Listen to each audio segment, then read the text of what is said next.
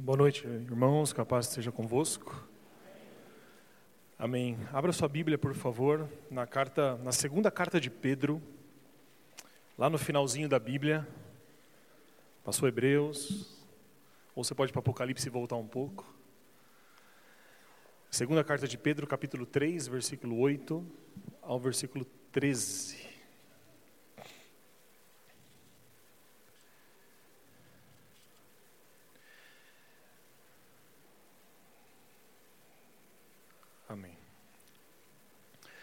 O apóstolo Pedro é uma figura muito importante dentro da Bíblia. O apóstolo Pedro, ele talvez seja o homem que mais se aproxima do que nós somos verdadeiramente. E a vida do apóstolo Pedro, ela nos dá uma grande esperança, porque talvez ninguém tenha sido tão transformado como Pedro. Então, às vezes a gente olha para nós mesmos, a gente pensa assim: puxa, mas tenho tanta coisa para melhorar. E aí a gente pensa assim: se Pedro melhorou, também posso. Então, às vezes a gente conhece umas pessoas, a gente, é, você deve conhecer alguns irmãos que estão aqui, que você conhecia eles antes de vir para a igreja, não conhecia? E aí você olha, você fala assim: não acredito que esse cara está assim agora, não é? As pessoas são testemunhas vivas do que Deus faz. E o apóstolo Pedro, ele era um pescador, um homem muito simples, um homem comum, até que um dia ele foi chamado por, por Jesus para ser um dos discípulos, um dos doze. Então Pedro não tinha nenhuma credencial, não tinha QI, sabe o que é QI? Quem indica? Não tinha ninguém. Pedro, ele era um desconhecido e Jesus o chama. E Pedro ele era uma figura muito contraditória, porque ele era muito impulsivo. E, e uma pessoa muito impulsiva, os irmãos concordam que é uma pessoa cheia de altos, mas também cheia de baixos. Né? Você deve conhecer pessoas assim. Às vezes você encontra a pessoa está super feliz, super contente, eufórica, aí depois você encontra de novo, parece que ela é bipolar. Ela fala, será que é a mesma pessoa? Na verdade, Pedro ele tinha essas contradições, porque essas contradições são tipicamente humanas. Então, um evento muito importante na, na história da Bíblia, quando Jesus pergunta assim: Pedro, as pessoas estão falando um monte de coisas sobre mim. Alguns dizem que eu sou isso, que eu sou aquilo, e aí Jesus vira para Pedro e fala assim: Pedro, quem você diz que eu sou? E Pedro, cheio do Espírito Santo, diz assim: Tu és o Cristo, filho do Deus vivo. Jesus olha para ele e fala assim: Pedro, quem te revelou isso não foi carne e sangue, mas é só o Pai que pode te revelar. E aí Jesus diz assim para ele: Sobre essa confissão eu edificarei a minha igreja. Imagina receber esse elogio de Jesus. Pouco tempo depois, Jesus estava indo para Jerusalém para morrer, e Pedro se levanta da mesa e abraça Jesus no meio de todo mundo, é o corajoso, e fala assim: O senhor não vai. E aí Jesus explicando para ele, não, Pedro, eu preciso ir, porque eu preciso morrer, mas os olhos espirituais dele estavam fechados. Era o homem que tinha feito a maior das confissões de fé que a Bíblia já tinha visto. E ele se levanta e ele diz assim: se precisar morrer pelo Senhor, eu vou morrer. E naquele evento, Jesus olha para ele e diz assim: arreda-te de mim, Satanás. Ou seja, o mesmo Pedro, cheio do poder do Espírito Santo, era o Pedro que, um pouco tempo depois, tinha dado lugar às paixões da própria carne, não entendendo a mensagem do Evangelho. É o Pedro que estava disposto a morrer por Jesus, que arrancou a orelha de um soldado que foi prender Jesus e negou Jesus três vezes porque ficou com medo de ser descoberto. Esse Pedro tem uma grande transformação gigantesca quando Jesus morre e Jesus ressuscita, e aí Jesus vai ao céu, e aí aqueles discípulos recebem a plenitude do Espírito Santo, que está lá em Atos capítulo 2. O Espírito Santo vem de um modo que nunca tinha vindo antes, equipando aqueles homens medrosos a serem homens corajosos, dando poder para falar em outras línguas, dando poder para evangelizar, para serem missionários. Esse Pedro, no primeiro discurso que ele faz, depois que Jesus é ressuscitado, 3 mil homens se convertem.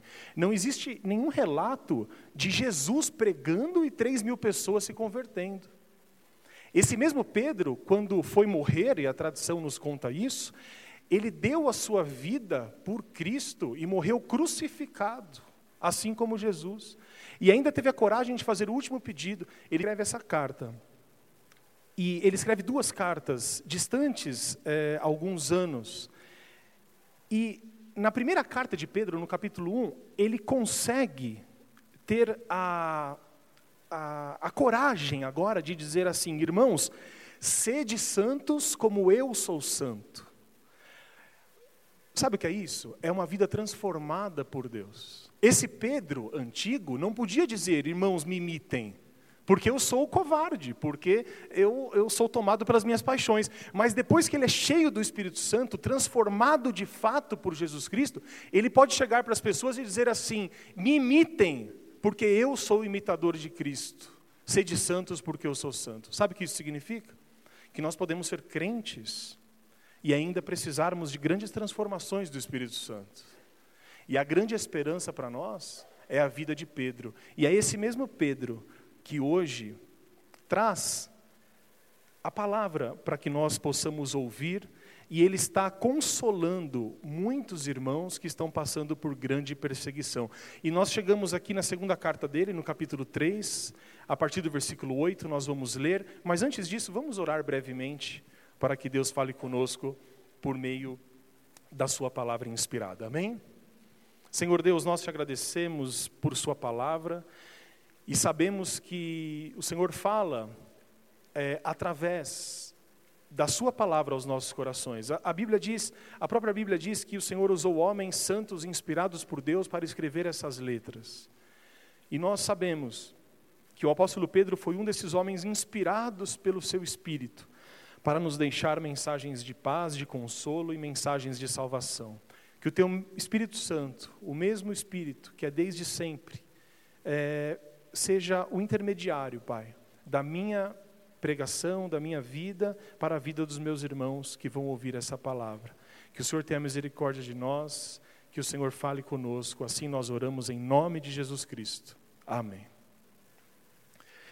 Então o apóstolo Pedro diz assim no versículo 8 do capítulo 3, ele fala assim: Há todavia uma coisa, amados, que não devemos esquecer que para o Senhor um dia é como mil anos, e mil anos como um dia. Não retarda o Senhor a sua promessa, como alguns a julgam demorada. Pelo contrário, ele é longânimo para convosco, não querendo que nenhum pereça, senão que todos cheguem ao arrependimento.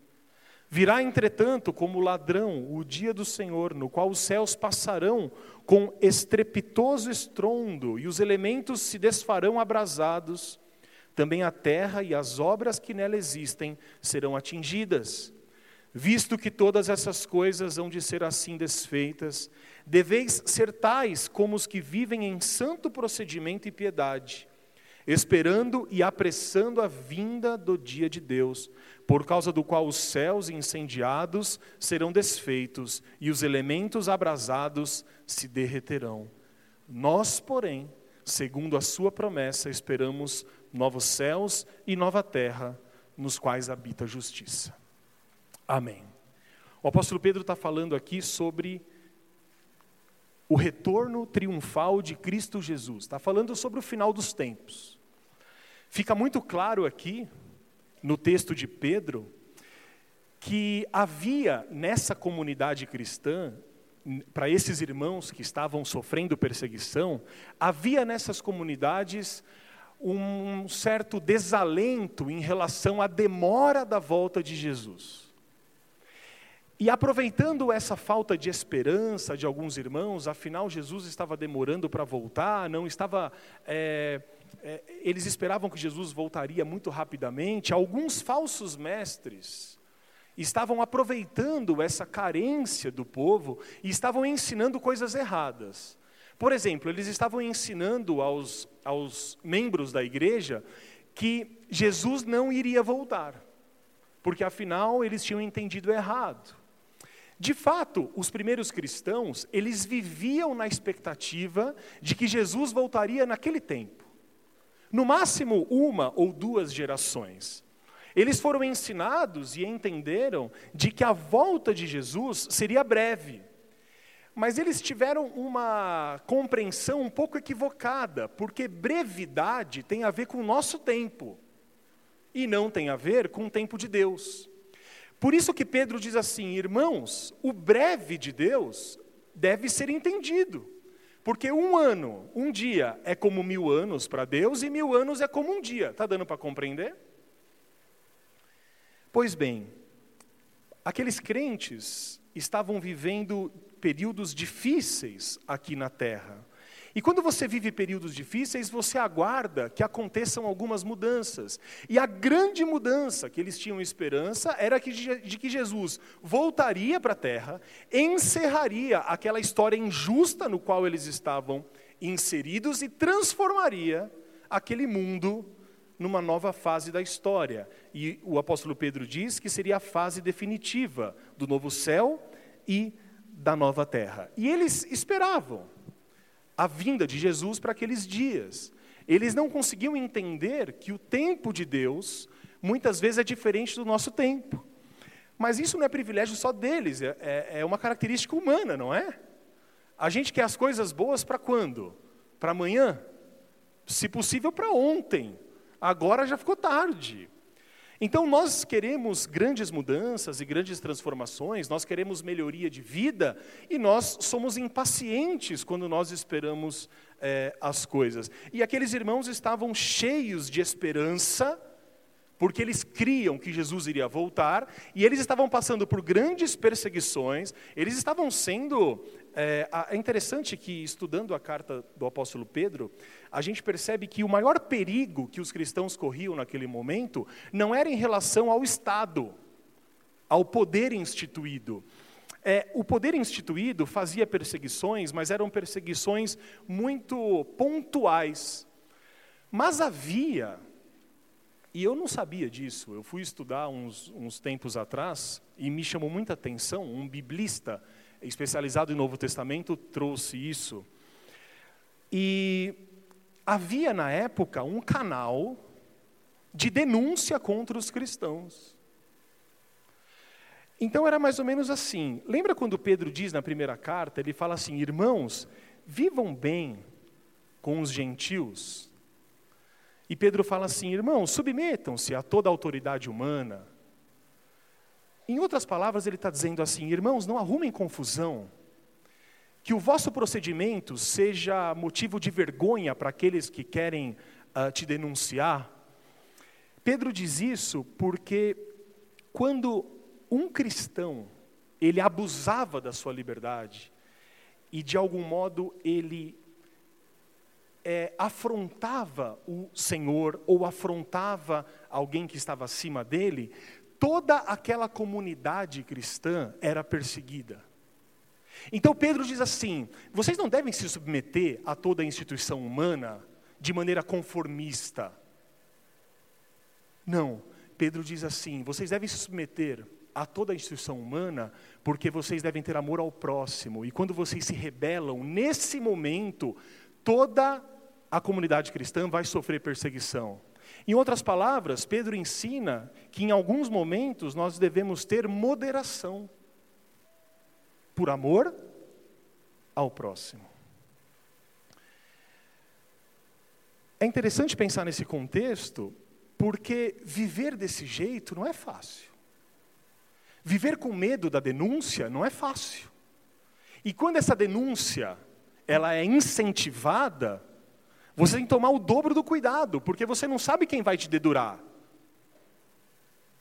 Sabe quando você está na escola e sempre tem aquele dedo duro? E o professor sai, e o professor fala assim: Eu vou deixar. Ele... Eu, eu tinha, tinha uma menina que estava comigo, acho que na quarta série, eu lembro dela até hoje. E quando a professora saía, ela, eu não lembro o nome dela, ela, ele, ela chamava a menina e falava assim: Você vai ficar aqui na frente e escrever na lousa o nome de quem levantar. E ela levantava toda orgulhosa.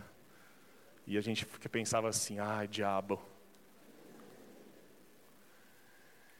E você não podia respirar, ela era ditadora, meu. Tinha uma outra que era mais ou menos. Eram duas meninas e tal, a outra era mais tranquila. Essa aí, se prestava uma borracha, ela escrevia. Imagina viver assim, sob vigilância completa. Claro que é uma brincadeira, mas era o que os cristãos estavam vivendo. Os cristãos nessa época não podiam, é, de algum modo, defender a sua fé publicamente de modo a incomodar os senhores. Havia uma lei, na época, que era uma lei para proteger os senhores. Era o seguinte: se um escravo matasse um senhor, e esse era o maior terror dos senhores, os, os escravos se rebelarem. Se um escravo matasse os senhores, o senhor, a lei permitia que todos os escravos daquela casa fossem mortos. É por isso que Pedro diz assim: escravos, respeitem os vossos senhores. Sendo bons ou maus, a gente está vivendo um momento difícil, e então, mesmo que você tenha razão, você segura, você engole o sapo, porque uma rebelião da sua parte vai colocar em risco toda a comunidade cristã. Então, esses textos de que nós devemos submeter à vontade é, política são textos muito mal usados pela igreja. São textos de pessoas que desconhecem o contexto. O apóstolo Pedro não está defendendo uma uma coisa interessante, é que eu estudei muito e eu quero passar para os irmãos. São coisas que eu também não sabia, por isso que eu, eu gostaria de passar. O apóstolo Pedro diz na primeira carta o seguinte: Irmãos, submetam-se a toda instituição humana, porque elas foram colocadas por Deus. Você sabia que dizer isso publicamente já seria motivo de morte? Porque as instituições da época, no caso o imperador, eles eram ofendidos quando você dizia que eles eram humanos. Eles se achavam deuses. E eles eram reconhecidos como deuses. Por isso que as pessoas tinham que se curvar diante do imperador. Então, quando Pedro diz assim, irmãos, submetam-se às instituições humanas, Pedro já está subvertendo a ordem, ele já está sendo rebelde. Portanto, nós bem sabemos que vale mais obedecer a Deus do que aos homens, como dizem os apóstolos, amém? Mas existem momentos que por amor ao próximo, nós abrimos mão do nosso direito para que as outras pessoas sejam preservadas. Isso acontece em momentos de perseguição, mas também acontece quando você se segura para não colocar no seu stories, no seu status do WhatsApp, coisas que podem causar confusão na igreja e divisão entre os irmãos. Amém, meus irmãos? Que bom. Voltando, aqueles crentes estavam vivendo momentos difíceis, momentos de perseguição. E o que eles mais esperavam era que Jesus voltasse. Mas uma coisa estava acontecendo no meio daqueles irmãos. A vinda de Jesus estava demorando. Por mais que eles ansiassem, Jesus não voltava. E o grande desafio do apóstolo Pedro aqui nessa carta foi explicar para os irmãos o motivo dessa demora. É interessante porque a pergunta que surgia dentro da igreja naquela época era: mas afinal, Jesus volta ou não volta? Ele vem ou não vem? E quando nós lemos essa segunda carta, a gente percebe que muita gente, muito cristão sincero, estava perdendo a esperança de que Jesus voltaria, de que ele retornaria de modo definitivo para poder mudar aquela situação. Mas na verdade também havia um outro tipo de confusão. Dentro da igreja daquela época e dentro da nossa igreja hoje, existem pessoas diferentes. Olha aí para o irmão que está do seu lado, vê se ele é igual a você, igualzinho. Tem um que torce para o time certo, ou torce para o time errado. Esse irmão com essa jaqueta do São Paulo, ele até me abençoa aqui na frente. Ou seja, é, nós somos pessoas diferentes. Se você for conversar uns com, uns com os outros aí, talvez alguns, é, nós tenhamos até compreensões diferentes da Bíblia, ideias diferentes acerca de alguns assuntos. É claro que naquelas coisas essenciais nós concordamos. Mas nós somos seres pensantes, que temos divergências e que pensamos de modo diferente uns dos outros. E era isso que estava acontecendo nas igrejas da época de Pedro. As pessoas tinham ideias diferentes acerca da volta de Jesus. Então você tinha um grupo de cristãos grande, e mesmo que as pessoas estivessem um pouco sem esperança, não há na carta de Pedro, por exemplo, uma licença é, para a gente concluir de que os cristãos estavam desacreditando que Jesus ia voltar. Alguns falsos mestres estavam ensinando isso, mas é, não havia. A, os irmãos estavam na dúvida sobre a demora e não sobre a volta. Está dando para entender? Então, todos os irmãos, apesar de achar que Jesus estava demorando, alguns deles, eles esperavam a volta de Jesus, mas cada um esperava de um jeito. Quer ver? Quando você olha aí para o irmão que está do seu lado, Talvez esse irmão seja um irmão da igreja de Tessalônica. Olha aí, vê se tem cara de tessalonicense. Não dá para saber, né? João, está acordado? Amém. O que, que, é, o que, que é o crente de Tessalônica? O crente de Tessalônica era aquele crente muito espiritual, que queria que Jesus voltasse e ansiava pela volta de Jesus. E aí eles tomaram uma atitude. Qual foi a atitude? Já que Jesus vai voltar, vou parar de trabalhar. Não é inteligente? Pensa comigo, imagina que Jesus, se você sabe a data da volta de Jesus, então Jesus vai voltar terça, você vai trabalhar segunda? Ah, a não ser que você seja muito assim, né? Você vai para se despedir, né? Alguns iam dizer, ah, eu vou para pregar o evangelho, começa a pregar no trem, chega até o trabalho, né? Mas assim, é aquela coisa, né? Estou devendo um pouco aqui, um pouco ali, né? Tem que pegar o trem 5 da manhã, Jesus vai voltar na terça, vou dar aquela descansada, né? Era isso que estava acontecendo na igreja de Tessalônica. Alguns irmãos, ansiando a volta de Jesus, deixaram os seus trabalhos Alguns ficavam em casa com os braços cruzados e outros não saíam da igreja. Ou seja, o irmão queria fechar a igreja e ninguém saía de lá. E o apóstolo Paulo, ele teve que ser duro com os irmãos de Tessalônica. O apóstolo Paulo teve que chegar para aqueles irmãos, e você pode ler isso na primeira carta aos Tessalonicenses. E Paulo disse assim para eles: Irmãos, voltem aos seus afazeres, porque vocês estão querendo marcar a data da volta de Jesus. Então, quem não trabalha, que não coma. Ou seja, Paulo chegou e disse assim: irmãos, vocês estão entendendo errado, vocês devem descruzar os braços. Jesus vai voltar, sim. Mas enquanto ele não volta, existe muita coisa para fazer. Outros irmãos daquela época, e outras comunidades cristãs, consequentemente, queriam marcar a data da vinda de Jesus. Os irmãos devem conhecer pessoas assim. A irmã falou comigo hoje de manhã, no final do culto, ela disse: Pastor, teve uma cidade lá em Minas. Quando fala assim, é só barbaridade, né? Uma cidade lá de Minas, no interior de Minas, onde tudo acontece.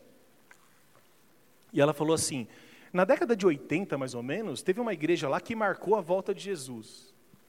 E aí que Jesus ia voltar e todo mundo se reuniu, e aí Jesus não voltou. E aí ela falou assim, e a fundadora do. Isso foi mais engraçado, ela falou: a fundadora da igreja que inventou essa história morreu com 112 anos. Agora não sei se é verdade, é crente daquela aumentada, né?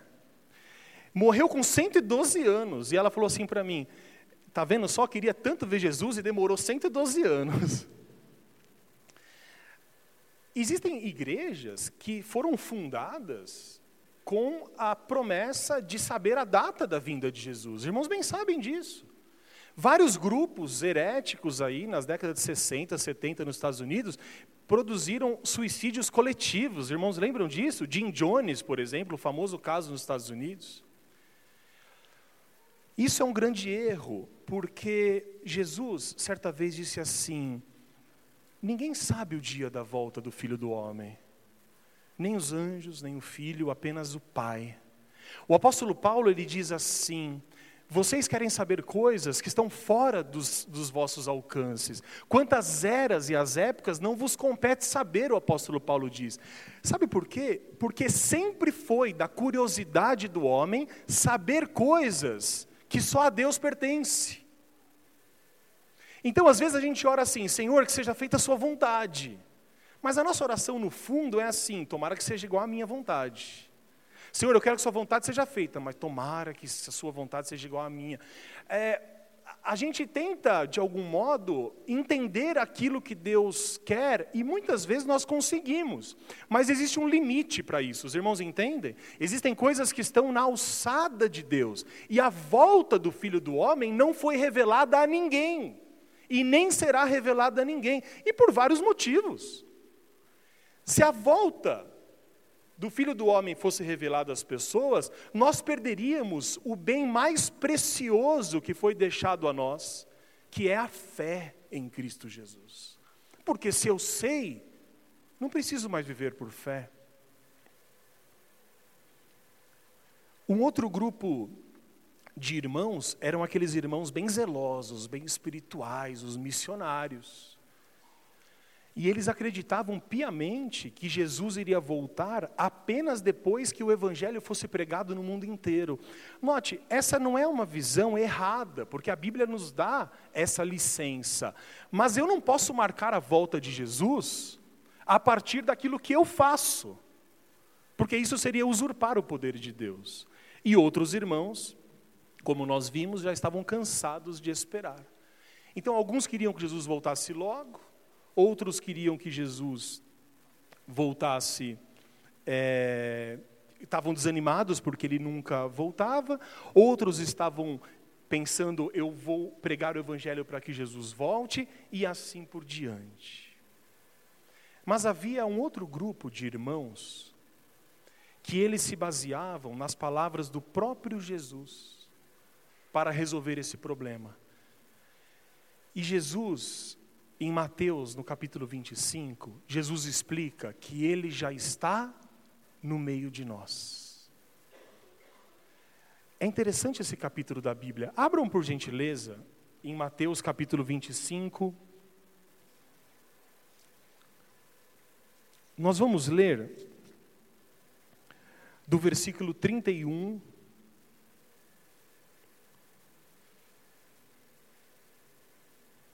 em diante.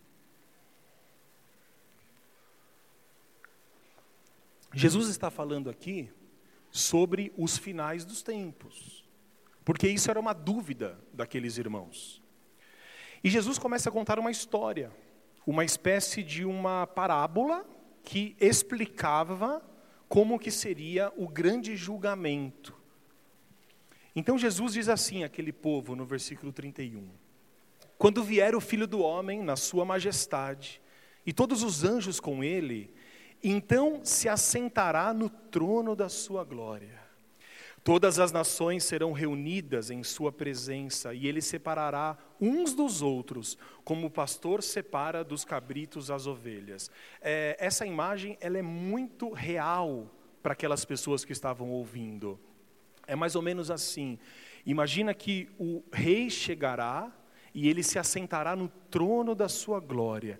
E aí o próximo versículo vai dizer o seguinte: e todas as pessoas do mundo estarão diante do rei. E esse rei vai dizer assim: uns vêm para cá e outros vêm para lá. É isso que Jesus está dizendo. E aí no versículo 34 ele diz assim: Então dirá o rei aos que estiverem à sua direita: Vinde, benditos de meu Pai, entrai na posse do reino que vos está preparado desde a fundação do mundo. Então Jesus vai dizer assim, meus irmãos: aqueles que estão à direita de Deus, do Rei, serão convidados a entrar. Depois, mais para frente, você vai perceber que aqueles que estão à esquerda do Rei serão é, deixados do lado de fora. Mas a parte mais importante para nós nesse momento vem agora. Vem, Jesus explica os motivos que fazem as pessoas serem aceitas no, no, no céu. E aí Jesus diz assim no versículo 35: Porque tive fome e me destes de comer, tive sede e me destes de beber. Era forasteiro e me hospedastes, estava nu e me vestistes, enfermo e me visitastes, preso e fostes ver-me. Deu para entender? Imagina Jesus chegando para você e dizendo assim: Olha, você vem para o lado certo aqui, você vai entrar no reino. E aí você está meio na dúvida, né? Por quê? Né? Que, o que, que eu fiz né, para merecer tamanha honra e tal? E aí Jesus diz assim: Olha, eu tive fome e você me deu de comer, você não se lembra? Eu tive sede e você me deu água. Eu não tinha onde dormir e você me hospedou. E aí aquelas pessoas ficavam pensando assim: eu acho que se eu tivesse feito isso, eu me lembraria. Quando a gente ajuda alguém, e isso é uma coisa marcante, a gente se lembra disso, não se lembra? E aquelas pessoas perguntaram exatamente isso. Dá uma olhada aí no versículo é, 37. Então perguntaram os justos, ou seja, aqueles que entrariam no reino. Uh, Senhor, quando foi que te vimos com fome e te demos de comer? Ou com sede e te, demos de beber? E quando te vimos forasteiros e te hospedamos? Ou nu e te vestimos? Então aquelas pessoas queriam saber. E aí Jesus responde assim, é, no versículo 40: O rei respondendo lhes dirá: Em verdade vos afirmo que sempre que vocês fizeram estas coisas a um destes meus pequeninos irmãos, a mim também o fizestes. Cara, isso é tão bonito, isso é tão impressionante, porque Jesus diz assim: muita gente quer me agradar, muita gente quer é, louvar o meu nome, mas essas pessoas se esquecem daqueles que precisam. Muitas dessas pessoas não são solidárias com aqueles que sofrem. Então Jesus ensina para a gente uma coisa importante, que é muito necessário nos nossos tempos. Jesus nos ensina um dos cernes do Evangelho, quando ele diz assim: vocês querem fazer as coisas para mim? Se vocês fizerem para aqueles que precisam, é como se vocês estivessem fazendo para mim. A Bíblia traz um outro exemplo, dizendo que quando alguém dá um copo de água para um profeta, o galardão dessa pessoa é igual do profeta, igual ao maior, igual, igual do profeta. Aí você pensa, puxa vida, mas assim, o que Jesus está ensinando é que Ele já está no meio de nós. E Ele está representado naquelas pessoas que precisam da assistência que nós podemos dar. Sabe quem é Jesus? Jesus é aquela pessoa que precisa de acolhimento que precisa de uma palavra de, de conforto. Quando você consola alguém e Deus te usa como instrumento, é como se você estivesse consolando o próprio Jesus quando ele precisou. Quando você alimenta alguém, quando você é compassivo com alguém, Jesus está dizendo: quando vocês fazem isso, é como se vocês estivessem fazendo a mim. E os irmãos sabem que, como as pessoas são sempre as mesmas e crente é tudo igual, esse tipo de gente, de, de, pessoas que tinham ideias diferentes, estavam lá naquelas igrejas antigas, mas também estão nas nossas igrejas hoje. Quer ver? Eu vou dar um exemplo. Dentro de uma mesma igreja, tem gente que pensa assim, ó, tá bom do jeito que tá, viu? Olha aí para o irmão do seu lado, olha que bonito falar isso. Pergunta para ele: tá bom do jeito que tá?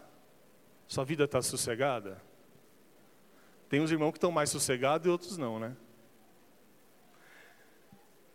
Tem um irmão aí que está tá bem, tranquilo. Aí olha só, para essa pessoa que está bom do jeito que está, tanto dentro da igreja como fora, ou seja, está tudo bem, a vida, tudo organizada, talvez pessoas assim não queiram grandes mudanças.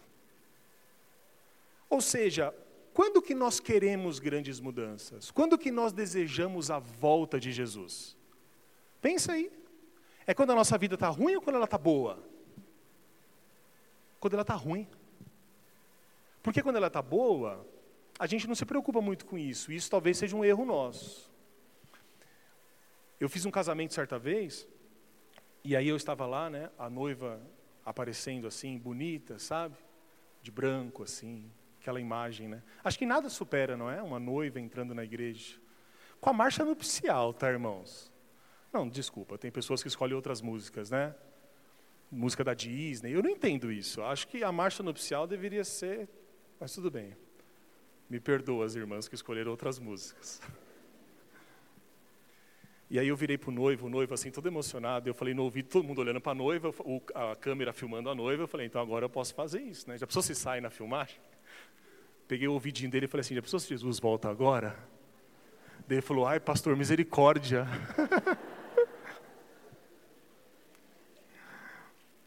Aquele noivo, se Jesus voltasse naquela hora, ia ser uma mancada com ele, né?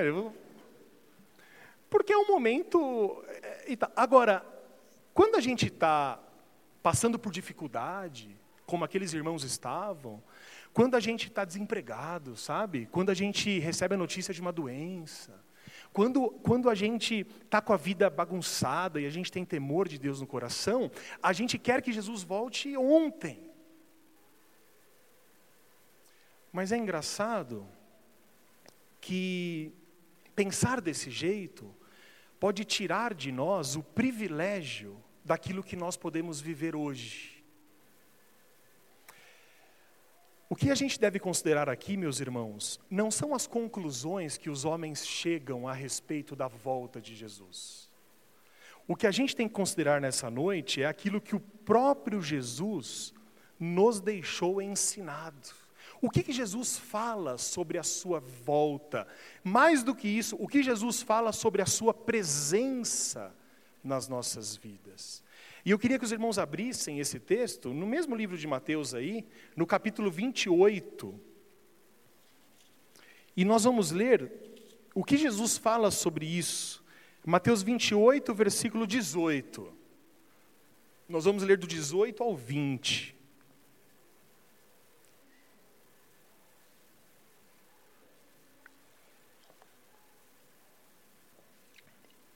Aqui Jesus está se despedindo dos discípulos.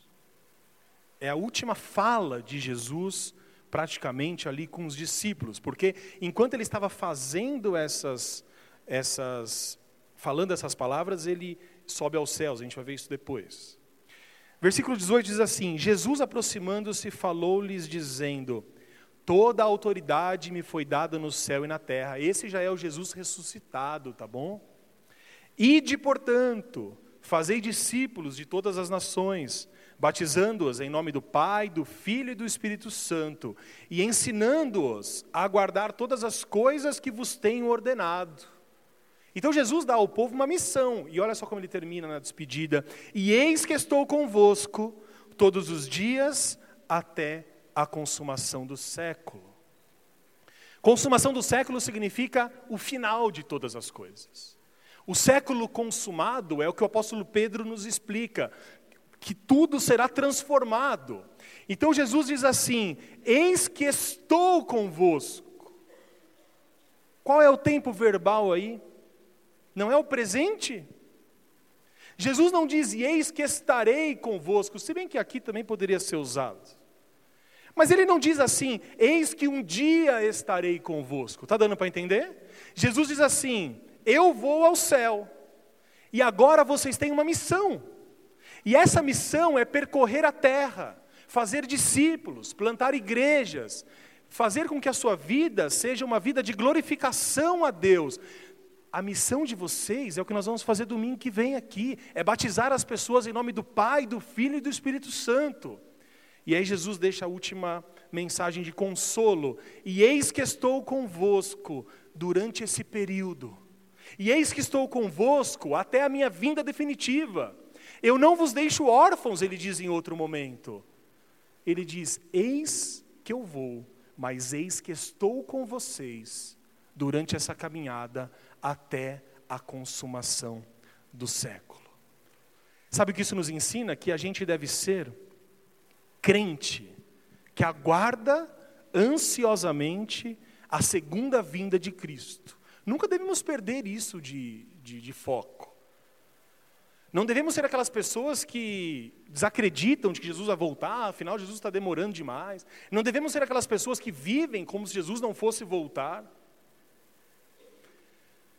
Mas, ao mesmo tempo, para nós, é importante termos uma consciência, meus irmãos, de que Jesus irá voltar sim, mas ele já está no meio do seu povo. Você consegue reconhecer Jesus ao seu lado, no meio do seu povo? É isso que ele está dizendo. Jesus, ele não está distante, esperando a voz do arcanjo para dar as suas caras ao seu povo. Jesus está sentado à destra de Deus Pai, aguardando o dia da sua vinda. Mas enquanto isso, ele se apresenta no meio do seu povo pela habitação do seu Santo Espírito que está dentro de nós. Jesus não está distante dos nossos problemas, mas Ele está do nosso lado, quando nós batalhamos pela justiça, pela paz e pela vida. Eu ouvi certa vez uma história muito tocante que me faz lembrar até os dias de hoje. Num desses campos de concentração, na época da Segunda Guerra, mais especificamente em Auschwitz, o campo de concentração alemão, uh, o, havia uma fila de pessoas que estavam ali esperando para morrer, a morte. E a morte ela era feita propositalmente, ou às vezes as pessoas morriam de fome, era uma coisa. E aí, uma grande pergunta que aquelas pessoas faziam, e foi uma pergunta muito importante que entrou para a história, é: onde está Deus? Porque essa é uma pergunta que a gente faz quando a gente está diante da maldade do ser humano, né? E a maldade do ser humano parece não ter limites. E às vezes a gente está diante de algumas coisas que a gente pensa assim: onde que Deus está nessa história? Por que, que Deus não. Por que, que Deus permite isso? Por, por que, que. Por que, que, que, Deus não, não, não mata todo mundo? É engraçado, né? Porque a gente condena a morte e espera que Deus mate todo mundo. É uma contradição. Mas assim, são sentimentos humanos, né? Por que, que Deus não vem, não vinga? Por que, que, por que, que isso acontece? A gente vê violência e coisas erradas e a gente pensa nisso. E aquela, aqueles homens estavam ali, e um dos homens, que está ali vendo uma pessoa sendo enforcada, se eu não me engano, pergunta assim para o outro, de modo muito desesperançado, sabe? Onde está Deus? Como que você responderia essa pergunta? Difícil, hein? Difícil. Difícil responder essa pergunta para uma mãe que perde o filho, hein? Difícil explicar onde está Deus quando você recebe a notícia que você não queria receber. Muito difícil responder a alguém e consolar alguém com palavras humanas quando essas palavras não dão conta do sofrimento das pessoas. E aquele homem que ouviu essa pergunta, eu creio que cheio do Espírito Santo, ele disse assim: Deus está naquela corda. Deus está sendo enforcado junto com aquele homem. Sabe onde que Deus está quando uma mãe perde um filho? Deus está chorando com aquela mãe. Sabe onde Deus está quando inocentes são mortos? Quando pessoas são acometidas de doenças. Sabe, sabe onde que Deus está quando aquelas pessoas estão nos corredores dos hospitais? Deus está ali, sentado no corredor do hospital. Deus está sustentando aquelas pessoas, porque nós não temos um Deus que não se compadece de nós, mas nós temos o Deus Emanuel, o Deus conosco, que no momento do sofrimento, ele também sofre e chora conosco. Mas ele nos dá as forças necessárias, meus irmãos, por meio do Espírito Santo, para retomarmos a nossa vida porque a nossa esperança é de que um dia, como diz o apóstolo Pedro, nós habitaremos numa terra de paz e justiça, onde não haverá choro e nem lágrimas. Portanto, não tem nada de errado olhar para cima, esperar a vinda de Jesus.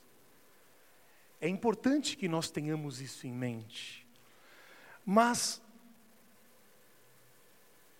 nós sabemos que se Ele já está no meio de nós, nós devemos aproveitar a Sua presença.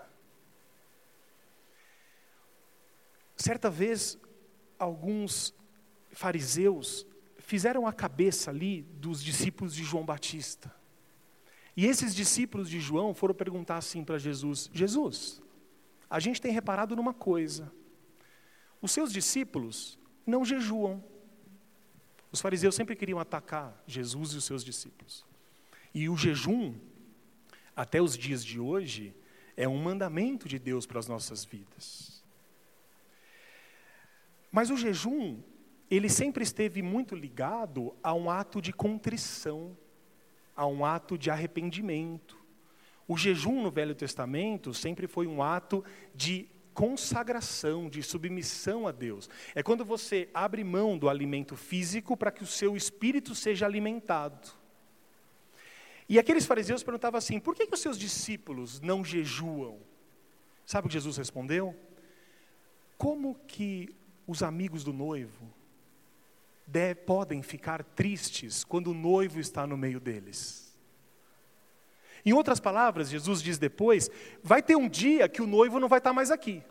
E aí sim eles vão jejuar. Mas enquanto o noivo, está falando dele, está no meio deles, não há motivo para contrição, para tristeza. Porque eles têm coisas mais importantes para fazer, que é viver e aproveitar a presença do amigo. Meus irmãos, nós devemos aguardar a, a vinda de Jesus mas reconhecer que Ele está no nosso meio faz com que a gente cumpra a nossa missão enquanto Jesus não volta. Se o nosso objetivo na vida for apenas ir para o céu, nós somos seres incompletos. O nosso grande objetivo deve ser ir para o céu, mas para ir para o céu devemos valorizar e cumprir a missão que Deus nos deixou na terra. Porque afinal de contas, quantos anos nós vamos viver? Se tudo correr bem, vamos passar dos 80 anos pela graça de Deus. Já se passaram 2019 anos desde que Jesus veio a essa terra. E um dia ele voltará. E pode ser hoje. E pode ser semana que vem. E pode demorar um pouco. Mas a certeza que eu tenho que ter é que ele vai voltar. Mas enquanto ele não volta, eu devo viver como se ele já estivesse definitivamente do meu lado. É isso, e nós vamos para o último texto de hoje, que aqueles anjos, aqueles varões, quiseram e precisaram explicar para os discípulos, quando Jesus subiu aos céus. Abram aí no livro de Atos, no capítulo 1, versículo 9 ao versículo 11. Atos 1, 9 a 11.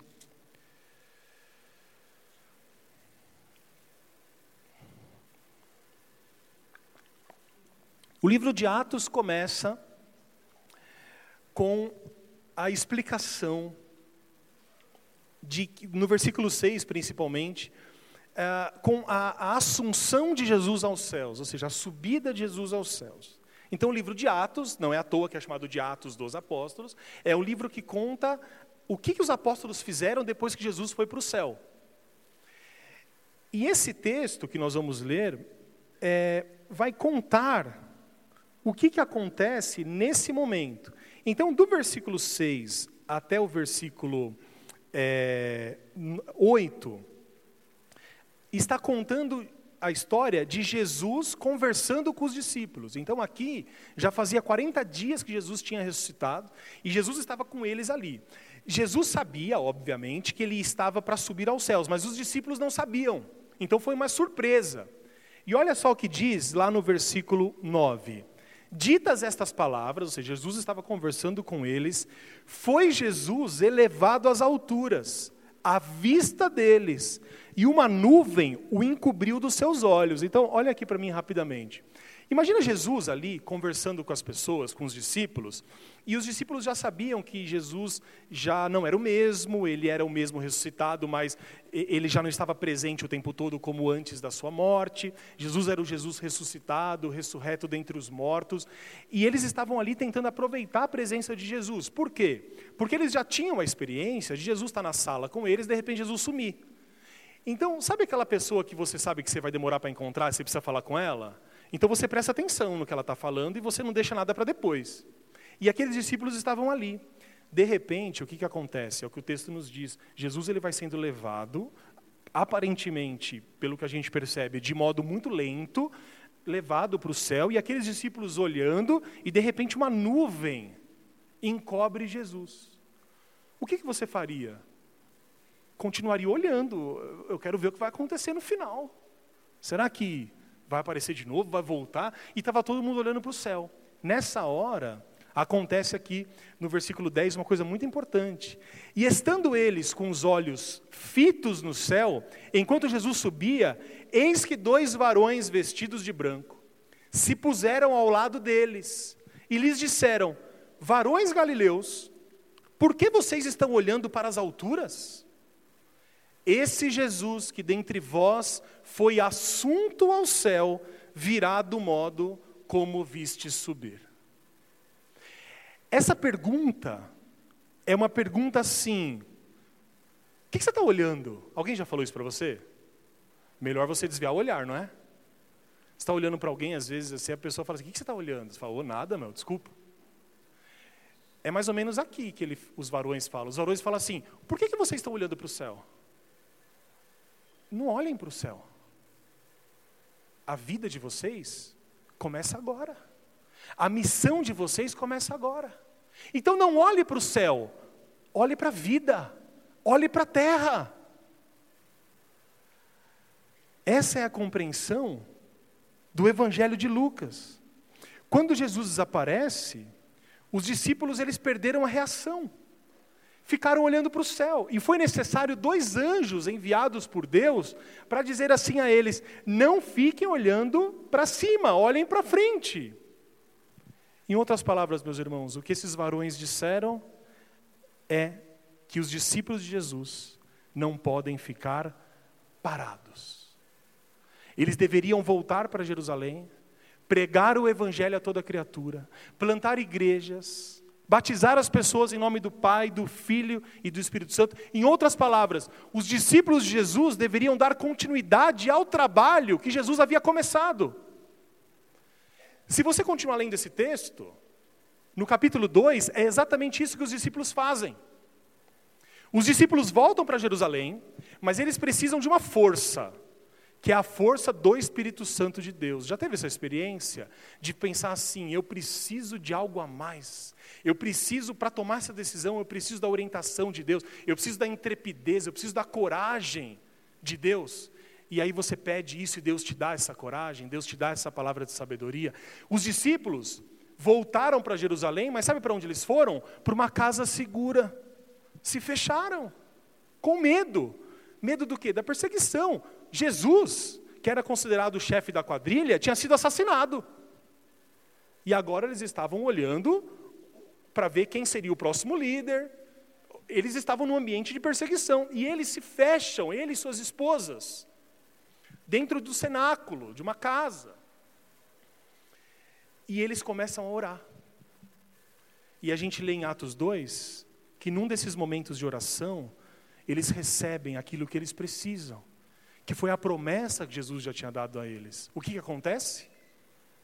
O Pentecostes. Tem esse nome porque estava tendo a festa de Pentecostes, que era uma festa judaica famosa. Nessa data da festa de Pentecostes, eles estavam orando e de repente eles começam a falar em outras línguas. Existem imagens de, de línguas como se fossem de fogo. E eles começam a orar e o Espírito Santo toma aquele lugar.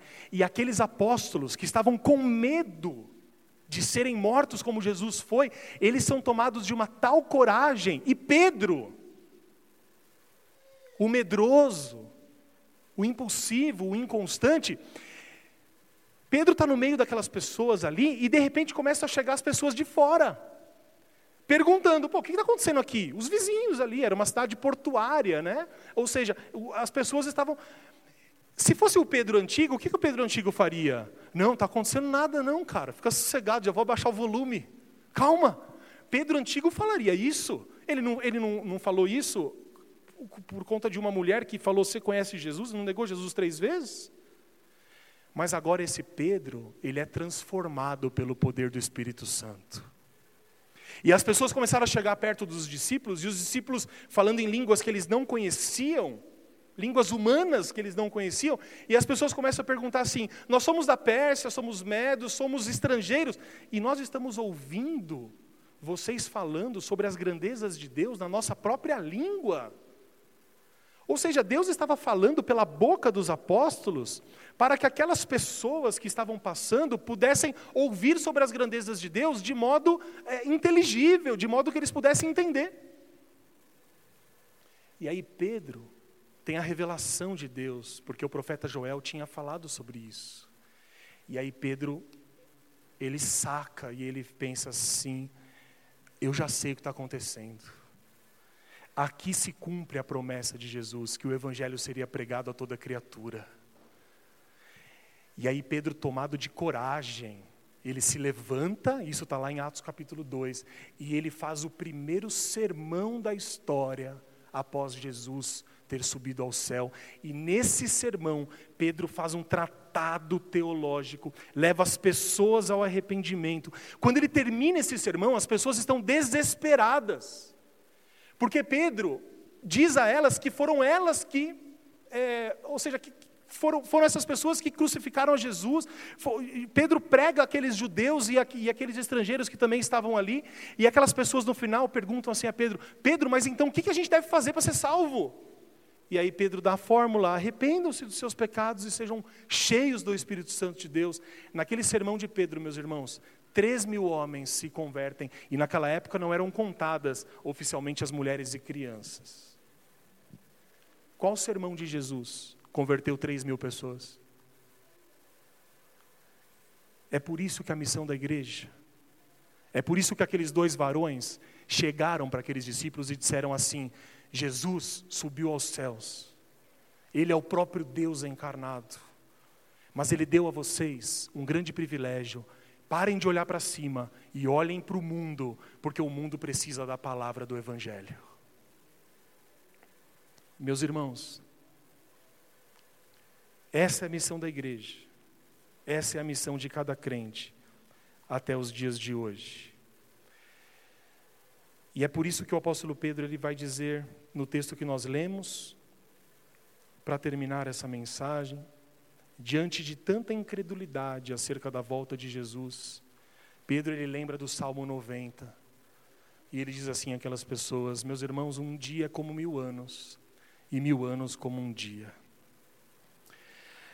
O que Pedro está explicando para nós aqui nessa noite é que a ação de Deus não acontece de acordo com o nosso tempo, com o nosso calendário, com o nosso relógio. Mas o tempo de Deus muitas vezes é diferente da compreensão que nós temos do tempo. Isso serve para nos acalmar diante das nossas impaciências da vida. Nós queremos as coisas para ontem. Nós queremos as curas para ontem. Nós queremos os empregos para ontem. E muitas vezes Deus, na sua infinita misericórdia, Ele nos dá rapidamente. Às vezes demora um pouco mais. Mas você já teve aquela sensação de receber algo que você esperava de Deus, que demorou, e aí você olha e diz assim: Nossa, graças a Deus que foi agora, porque se tivesse sido antes eu não teria aproveitado. E aí, às vezes, a gente deseja tanta coisa e Deus não nos dá, e a gente fica impaciente. Mas aí passa seis meses, um ano, cinco anos, e Deus nos dá outra coisa, e a gente pensa assim: ainda bem que Deus não fez a minha vontade. Ainda bem que o tempo de Deus não é o meu tempo. E isso serve, além de consolar os nossos corações, meus irmãos, serve para nos explicar sobre a vinda definitiva de Jesus. A vinda de Jesus acontecerá. A, vida, a vinda de Jesus, a segunda vinda dele é certa. Haverá um dia, como diz o apóstolo Paulo, que será dada uma ordem no céu e os céus se abrirão, e Jesus aparecerá, e os mortos em Cristo ressuscitarão primeiro. E nós, os que estivermos vivos, nos encontraremos com Cristo nos ares e moraremos para todo sempre na presença do nosso Deus Todo-Poderoso.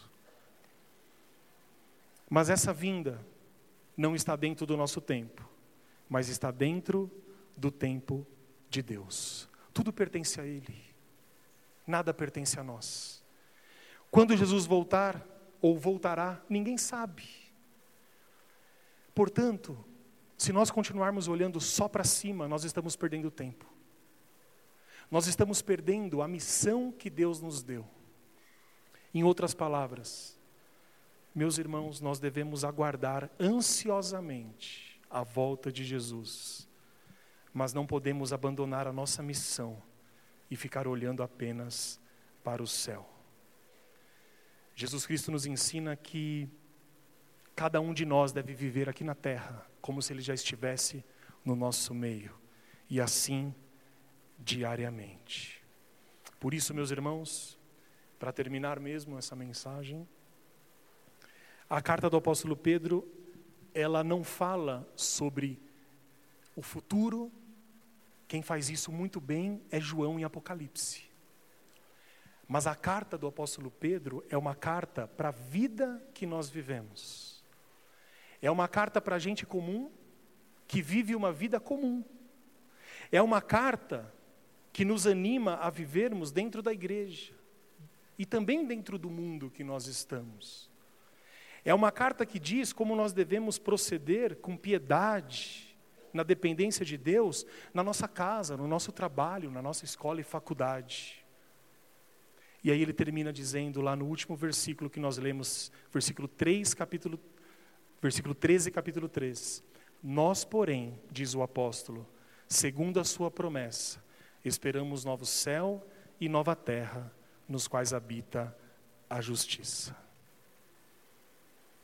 Que a gente não desperdice o tempo presente, que a gente aproveite a presença de Jesus Cristo no nosso meio, que nós valorizemos a habitação do Espírito nas nossas vidas, que nunca percamos que somos forasteiros nesse mundo, como diz o apóstolo Pedro. Mas que a gente sempre pense que esse mundo precisa de nós e essa é a nossa missão. E se faltar coragem, Jesus diz assim a nós: Eis que estou com vocês até o final dos tempos. Quando precisarem de mim, Jesus diz, de coragem, de força e de consolo, lembre-se que eu não estou distante do meu povo, mas eu já estou no meio de vós. Que Deus nos console, nos abençoe e nos encoraje.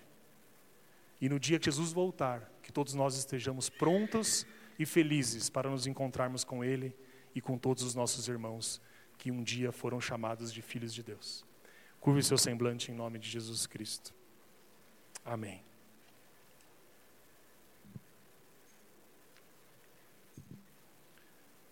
Amém, Senhor. Estamos todos com os olhos fechados e os semblantes curvados. Diante de Deus. E podemos orar a Ele. Senhor Deus, agradecemos pela vida do apóstolo Pedro. Agradecemos a Ti pela grande transformação que o Senhor fez na vida dele. Agradecemos ao Senhor pela inspiração do seu Santo Espírito para que ele escrevesse essas palavras de encorajamento a toda a sua igreja. Pai amado, mas nós agradecemos de todo o nosso coração pelo nosso Salvador e Senhor Jesus Cristo, que um dia veio a essa terra e iniciou a obra de redenção e nos deu um grande privilégio de sermos instrumentos da propagação do Evangelho até o dia que o Senhor irá voltar. Ó Deus, nós reconhecemos que a obra de Jesus ela foi completa. Reconhecemos que o seu sacrifício ele foi consumado. Não há nada que nós possamos fazer para completar a sua obra expiatória e redentora. Mas uma, uma coisa nós podemos fazer, nós podemos dar continuidade ao trabalho que o Senhor fez. Nós podemos agora, pela ação e habitação do Seu Espírito, representá-lo diante das pessoas que vivem conosco. Que nós possamos, Pai, ser como pequenos cristos na escola, no trabalho, na faculdade, na família. Que as pessoas possam olhar para nós e reconhecer Jesus no nosso proceder, no nosso pensar, no nosso falar. E que o Senhor nos sustente, que o Senhor console, que o Senhor esteja com aquelas pessoas que anseiam se reencontrar com seus familiares já mortos que o Senhor console aqueles corações que passam por tristezas e que muitas vezes não conseguem mais encontrar sentido em continuar vivendo.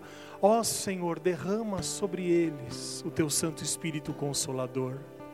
Encoraja-os nessa caminhada. Ensina, Pai, a esses seus filhos de que a missão deles aqui nessa terra ainda não terminou e renova dentro de nós a esperança de que um dia estaremos contigo no céu, numa terra onde habitará a igualdade, a paz, a justiça. Numa terra onde não haverá lugar para nada a não ser o louvor da tua glória e a compreensão de que somos teus filhos e de que agora habitaremos com Deus para todo o sempre. Assim nós oramos no nome daquele que se deu por nós, Jesus Cristo, seu Filho. Amém.